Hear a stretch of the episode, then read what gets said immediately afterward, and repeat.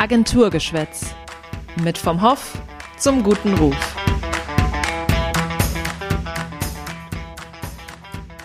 Hallo und herzlich willkommen zu einer neuen Folge Agenturgeschwätz. Ich bin Charlotte Leuchter, Beraterin bei vom Hoff und der ein oder die andere dürfte meine Stimme schon aus einer der letzten beiden Folgen kennen. Im neuen Jahr wollen meine Moderationskolleginnen Sarah Hübner, Katharina Thielsch und ich uns ein bisschen abwechseln. Ihr werdet also immer mal wieder meine Stimme hören, aber natürlich auch Sarahs und Katharinas Stimmen. Heute freue ich mich, in unserer ersten Folge 2022 Kai vom Hoff begrüßen zu dürfen. Hallo, Herr vom Hoff. Ja, hallo. Ich freue mich. Wir wollen heute ein kleines Buzzword-Bingo 2022 machen, weil ja so bestimmte Begriffe in der Branche immer wieder genannt werden, immer wieder auftauchen. Man ist sich gar nicht so sicher, was steht denn dahinter? Gelten die Begriffe überhaupt noch? Gibt es neue Begriffe? Und wir wollen heute mal gucken, wie ist denn Ihre Position zu den, zu den ganzen Wörtern, die immer wieder auftauchen und nicht zu verschwinden scheinen. Okay. Sind Sie bereit für den ersten Begriff? Jawohl. Okay, dann starten wir mit, mit einem Begriff, der in den letzten Jahren ganz groß war, und zwar Purpose. Ja, zugegeben ein, ein Begriff von großer Bedeutung. Äh, etwas überraschend, wie dieser äh, Begriff plötzlich die Runde machte, weil es doch im Grunde eigentlich eine Selbstverständlichkeit ist, dass sich Unternehmen darüber Gedanken machen, welchem Ziel, welchem Zweck sie folgen. Insofern war das schon etwas, ähm, ja tatsächlich ein Trend, der wieder deutlich abgeflacht ist aus meiner Sicht. Das ist aber kein Trend, sondern eigentlich ein Dauerthema, ein Dauerbrenner. Und insofern ist der Purpose eigentlich nicht verschwunden, aber wahrscheinlich eben dieser Begriff, dieses Wort und auch die Methodik dahinter, nach dem Sinn, nach dem Ziel, nach dem Zweck eines Unternehmens äh, zu suchen und darauf eine Antwort zu finden und in die Kommunikation einzubauen, das wird auch dauerhaft bleiben. Das ist sicherlich kein Trend, sondern das ist etwas, was für die Ewigkeit gilt, wenn Sie so wollen.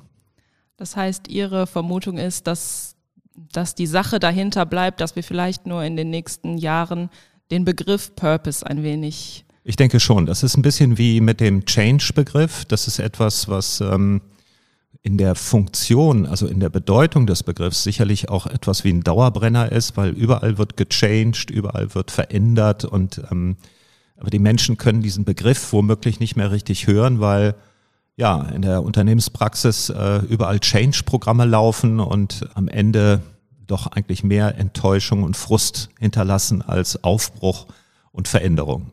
Wenn wir jetzt schon beim, beim Thema Change und Veränderung angekommen sind, dann, dann verknüpfe ich da direkt am Anfang natürlich auch die ganz große Debatte um Nachhaltigkeit, Klimaschutz, Umweltrettung und wie Unternehmen sich da eben auch positionieren müssen mit.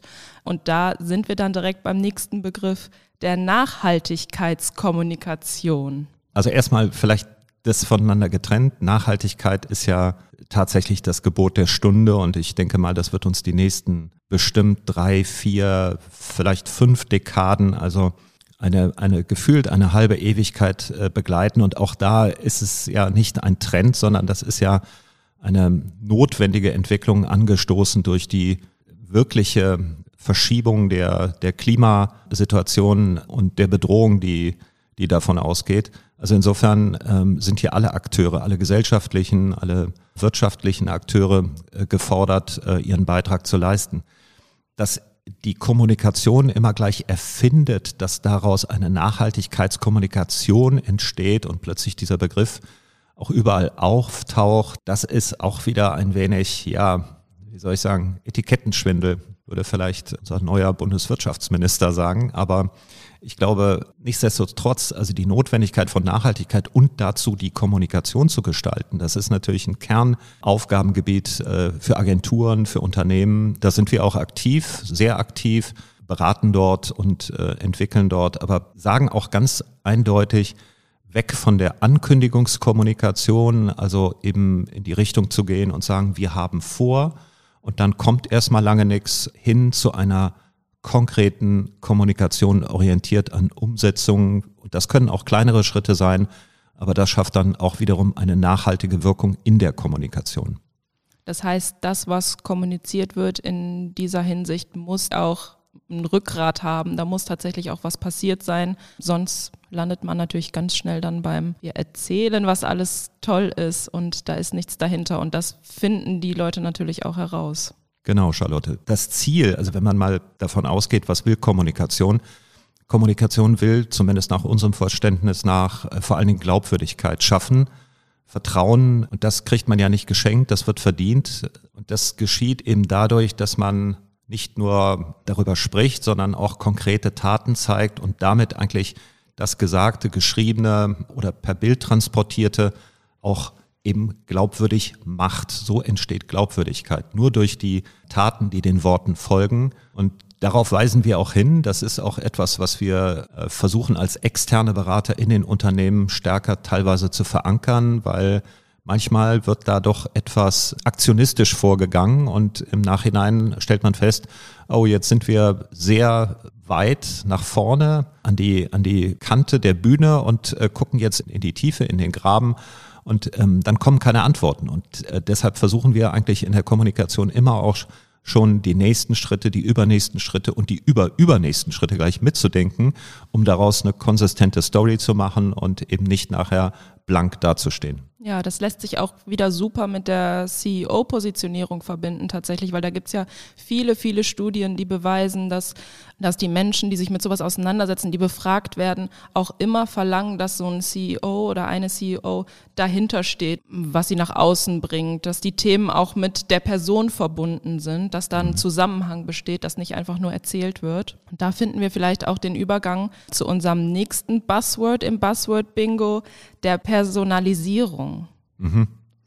Äh, das ist auch wieder kein äh, kurzlebiger, kein kurzfristiger Trend, sondern das ist das, was wir in den letzten bestimmt zehn Jahren massiv beobachten konnten. Und das wird auch weiter anhalten und äh, wachsen, dass Unternehmen, Organisationen eben sehr stark über Personen wahrgenommen werden. Das ist zunächst mal, glaube ich, auch gut nachvollziehbar, weil Geschichten werden erzählt über Menschen und äh, da muss man sich allerdings immer fragen, wie weit die sogenannte personalisierte Marke, also in dem Fall ein Chef, äh, ein CEO, eine oberste Führungskraft, mit eben der Marke des Unternehmens übereingeht. Und hier wird es mitunter doch etwas schwierig, weil manche CEOs doch etwas dem Unternehmen davon galoppieren und sich überall in gesellschaftliche, wirtschaftliche Debatten einmischen und Meinungen äußern, aber diese Meinung nicht unbedingt jedes Mal automatisch konform gehen mit den Interessen und den Anliegen von Unternehmen selbst. Da haben wir ja ein paar sehr prominente Beispiele. Joe Kaiser aus der Vergangenheit, von den einen super gelobt, weil er sich was zutraut und von anderen wiederum doch äh, sehr kritisch gesehen, weil man die Frage gestellt hat, ist das eigentlich im Interesse auch der eigenen Belegschaft oder auch der Aktionäre oder von Kunden, Lieferanten etc. Auch hier muss man, glaube ich, sehr, sehr sorgfältig rangehen und Personalisierung ist schön, aber es reicht nicht aus, einfach zu sagen, wir gehen jetzt in einen LinkedIn-Kanal und posten dort regelmäßig und haben dann möglichst äh, eine hohe Quantität, nämlich viele Follower, sondern es geht auch um die Frage, welche Relevanz will ich erzeugen, welche Themen will ich ansprechen. Und das ist, glaube ich, in der Positionierung nicht immer so strategisch, sondern mitunter auch, wie soll ich sagen, wirkt etwas hilflos. Ja, da haben Sie gerade direkt schon das nächste Buzzword genannt, die Relevanz. Ich dachte es mir. das heißt, Substanz, Aktualität, was wollen die Stakeholder, hat auch eine ganz, ganz große Rolle, was die Kommunikation eines Unternehmens und was auch die personalisierte Kommunikation betrifft. Ja, also wenn ich mir jetzt mal aktuell die LinkedIn-Kanäle anschaue von CEOs, dann kann man gewisse Muster erkennen. Also das Thema Nachhaltigkeit, also dieses überall, über alles ragende, große und wirklich sehr, sehr wichtige und wenn nicht sogar das wichtigste Thema überhaupt, wird natürlich von allen bespielt. Dabei kommt es aber auch dazu, dass wir häufig inhaltlich feststellen, dass Dinge, die bereits oft schon gesagt wurden, nur nicht eben von jedem, dadurch nicht interessanter werden. Denn ähm, wenn ein CEO im Grunde genommen das wiedergibt, was die Politik bereits diskutiert hat, was in den Medien kommentiert wurde und dann durch verschiedene Hände gereicht wurde, dass das dann auch nochmal von ihm zum Thema gemacht wurde mit den gleichen Inhalten, die eben hinlänglich bekannt sind. Da muss man schon mal überlegen, was ist denn jetzt wirklich die Meinung, die Haltung, was ist der konkrete Beitrag, äh, wo kann man jemanden wirklich auch beim Wort nehmen und welche, welche einzelnen Schritte wird dieser CEO entsprechend äh, qua Amt und Macht umsetzen und wie lässt sich das tracken? Das heißt also, wie konkret sind die Erfolge, die er dann vorzuweisen hat? Und ich glaube, hier ist es tatsächlich so, dass diese, dass diese Relevanz immer mehr und mehr schwindet und man sich einfach in ein Thema reinbegibt und etwas dazu beiträgt, was allerdings das muss ich leider sagen, häufig eben keine Relevanz hat, vor allen Dingen auch keine Relevanz für die Zielgruppen, mit denen das Unternehmen unmittelbar zu tun hat. Das heißt, Sie plädieren dafür, dass man sich im Vorhinein vielleicht auch mal einen klaren Plan macht, welche Themen sind für unser Unternehmen relevant, zu welchen äußern wir uns vielleicht lieber auch mal nicht, welche klammern wir vielleicht mal aus, weil wir einfach, wie Sie gerade schon gesagt haben, einfach nur wiederholen würden, was sowieso schon alle rausgetutet haben, sage ich mal. Und da kommen ja auch wir dann als Agentur wieder ins Spiel. Ja, das ist tatsächlich eines unserer äh, Kernthemen und Sie selber arbeiten ja auch damit in den verschiedenen Bereichen, eben genau diese Kommunikation so strategisch ähm, zu gestalten, dass man eben auch weiß, was was kommt danach? What's next? Also die Themenvielfalt und die einzelnen Storylines, die man entwickelt, die äh, Belege, die dafür erforderlich sind. Das ist, glaube ich, ein bisschen mehr als eben zu sagen, wir finden Nachhaltigkeit toll und das machen wir im Unternehmen genauso und wir haben da unterschiedliche Projekte, sondern ich muss auch konkret Bezug nehmen zu Entwicklungen. Ich muss konkret Bezug nehmen zu den einzelnen Umsetzungsschritten, was das im Unternehmen bedeutet. Ich muss reflektieren, wie sich eigentlich einzelne Entwicklungspfade im Bereich der Nachhaltigkeit tatsächlich abzeichnen. Wir sprechen ja jetzt, wenn wir über Nachhaltigkeit sprechen, ja im Wesentlichen über Umwelt, aber das ist ja auch Soziales und das ist auch Wirtschaft. Also ein Unternehmen handelt und wirtschaftet Nachhaltigkeit und es hat eben Mitarbeiter, die werden entsprechend auch äh, nachhaltig äh, behandelt. Also das Thema ist viel, viel in seiner Dimension viel, viel größer. Und ähm, ich glaube, das, das ist tatsächlich ein Thema oder ein Anliegen, was eine intensive Beschäftigung verlangt und nicht einfach, ich sag's mal, direkt einfach lostwittert oder einen Beitrag nach dem anderen auf LinkedIn postet, sondern ich muss schon mir überlegen, welches Ziel will ich damit verfolgen, welche Interessen äh, sind damit berührt und wie kann ich das, was ich thematisiere, selber in der Praxis auch glaubwürdig darstellen. Ja, Sie haben jetzt gerade schon kurz angedeutet, wir haben jetzt viel über externe Kommunikation gesprochen, aber natürlich sind auch Mitarbeitende wichtig, um sie auf dem Weg mitzunehmen. Ähm, wenn wir das nächste Buzzword interne Kommunikation mal anschauen, was glauben Sie, welche Bedeutung wird die interne Kommunikation in, im nächsten Jahr oder aber auch in den Jahren darauf an Bedeutung gewinnen? Hm.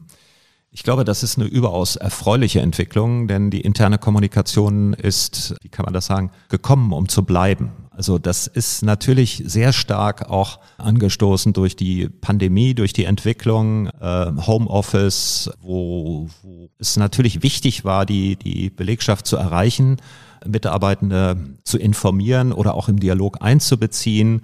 Das ist ein, ein ganz großes Thema, was auch über die Frage, wie sich die Pandemie jetzt weiterentwickelt, welche Antworten wir finden, äh, gesellschaftlich, äh, medizinisch, äh, wird sich dieses Thema auch dauerhaft halten. Das hat nämlich parallel auch etwas damit zu tun, dass wir heute ich sag mal, dieser alte Begriff Loyalität nicht ohne weiteres auch hier geschenkt bekommen sondern äh, Mitarbeitende sich sehr genau umschauen und äh, Fragen stellen, was ist eigentlich ein guter Arbeitgeber, was sind die Werte, die Grundlagen und welche Wertschätzung wird einem entgegengebracht. Und ich glaube, hier ist interne Kommunikation mit Sicherheit eines der zentralen Hebelstellschrauben, um eben auch Loyalität herzustellen und dadurch einfach auch Mitarbeiter dauerhaft im Unternehmen zu halten. Das ist natürlich keine Garantie dafür, aber eben eine, und wenn auch, ja, würde ich sagen, zentrale Möglichkeit, das umzusetzen. Ja, das wird wahrscheinlich auch dadurch, dass Homeoffice zugenommen hat. Wir werden jetzt mal beobachten, wie sich das in den nächsten Monaten äh, entwickelt, ob die KollegInnen da wieder mehr zurückkommen können. Aber da spielt natürlich auch die, die Digitalisierung eine Riesenrolle als hm. nächstes Buzzword in unserer Liste, ähm, weil natürlich Digitalisierung dann auch ermöglicht, Mitarbeiterinnen zu Hause zu erreichen und ähm, natürlich nur als ein ganz, ganz kleiner Punkt mhm. in der Digitalisierung. Aber ähm, was wird die Digitalisierung machen? Wird das alles aufsaugen? Ähm, wird das analoge Kommunikation kaputt machen, sage ich mal ganz mhm. böse? Oder finden wir da einen Mittelweg, um, um beide Kanäle irgendwie schön miteinander zu verbinden und da einen guten Mittelweg zu finden? Also ich muss jetzt unterscheiden zwischen dem, was ich mir wünsche und was ich vorstell, mir vorstelle äh, und dem, was also mit großer Wahrscheinlichkeit eintritt. Fangen wir mit dem zweiten Mal an. Ich glaube, dass, ähm, und das ist eigentlich in der, in der jüngeren Vergangenheit schon deutlich geworden, alles, was digital werden kann, wird digital. Und damit sind natürlich auch analoge Instrumente, Maßnahmen der Kommunikation gemeint. Also Print wird natürlich deutlich zurücknehmen. Das, ähm, das ist, glaube ich, zweifelsohne. Aber was ich, was ich auch sehe, ist, dass also das persönliche Gespräch, das Miteinander, die Dialoge, ob das jetzt in kleinen Gruppen sind, ob das vis-à-vis -vis ist, ob das, so wie wir das jetzt gerade machen, uns gegenüber sitzen und eben nicht per, per Bildschirm zugeschaltet sind. Ich glaube, das wird eine, eine Art der Renaissance erleben, aber nicht eben in der Größe, wie es vorher war.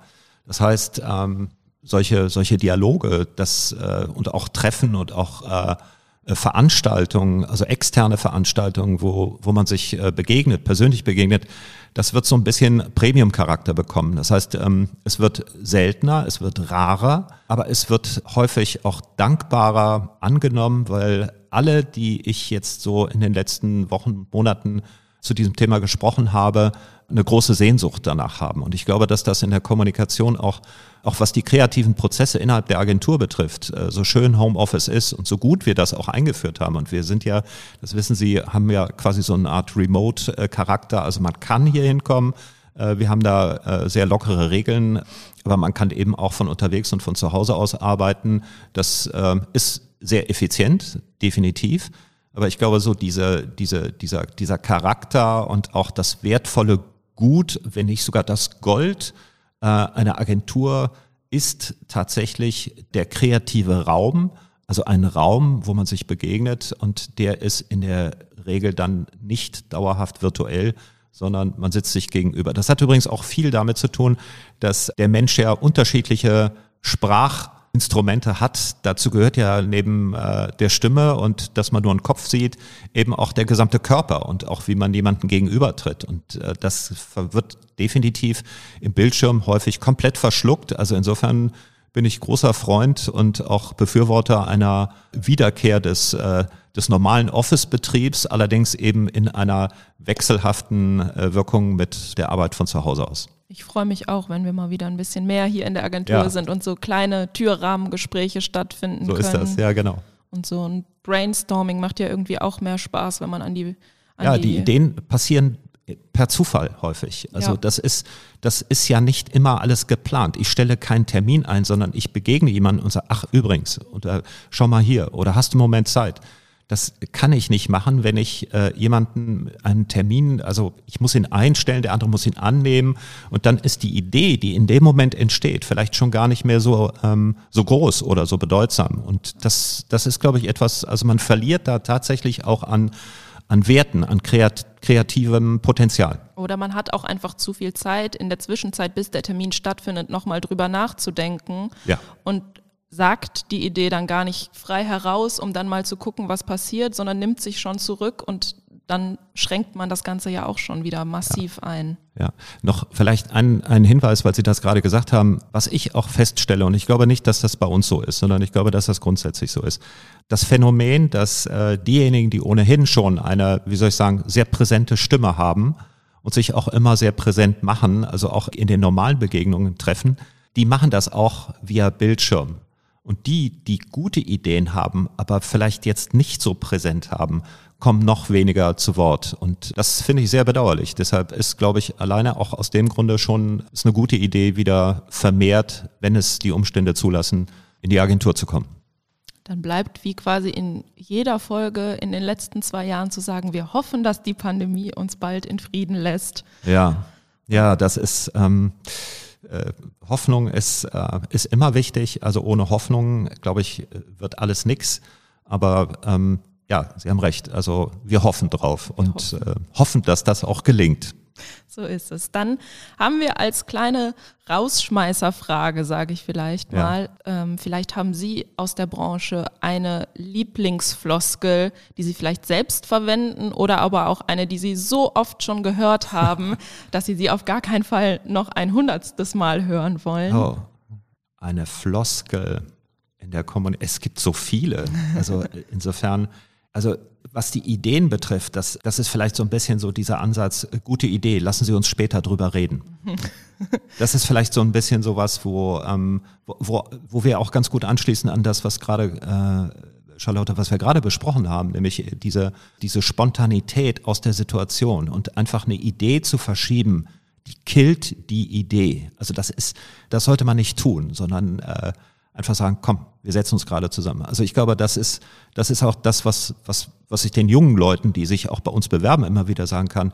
Das Reizvolle an der Kommunikation ist das Unerwartete, das Ungeplante. Also auf der einen Seite sind wir sehr strukturiert und planen sehr viel. Das mag man vielleicht nicht immer so äh, als Außenstehender glauben. Dann denkt man, Kommunikation, das macht man aus dem Handgelenk. Nee, ist nicht so. Das hat schon sehr viel Planung und dadurch auch Disziplin und dadurch auch Struktur. Auf der anderen Seite aber zerschneiden wir quasi ad hoc immer wieder in der Situation diese Planung, indem wir sagen, jetzt diese Idee. Denn eine unausgesprochene Idee ist keine gute Idee. Das ist doch ein schönes Schlusswort. Und die allerbeste Idee ist, wenn ihr auch in der nächsten Folge wieder einschaltet. An der Stelle sage ich erstmal ganz, ganz lieben Dank, Herr vom Hoff, dass Sie wieder dabei waren bei unserem Podcast. Vielen Dank, hat Spaß gemacht. Ihr könnt uns gerne, gerne folgen auf allen Kanälen, wo ihr den Podcast hört. Ähm, alle Informationen, auch wo ihr uns sonst noch findet, unsere Website, unsere Social-Media-Kanäle findet ihr in der Infobox. Und ich sage bis bald, bis zur nächsten Folge. Alles Gute.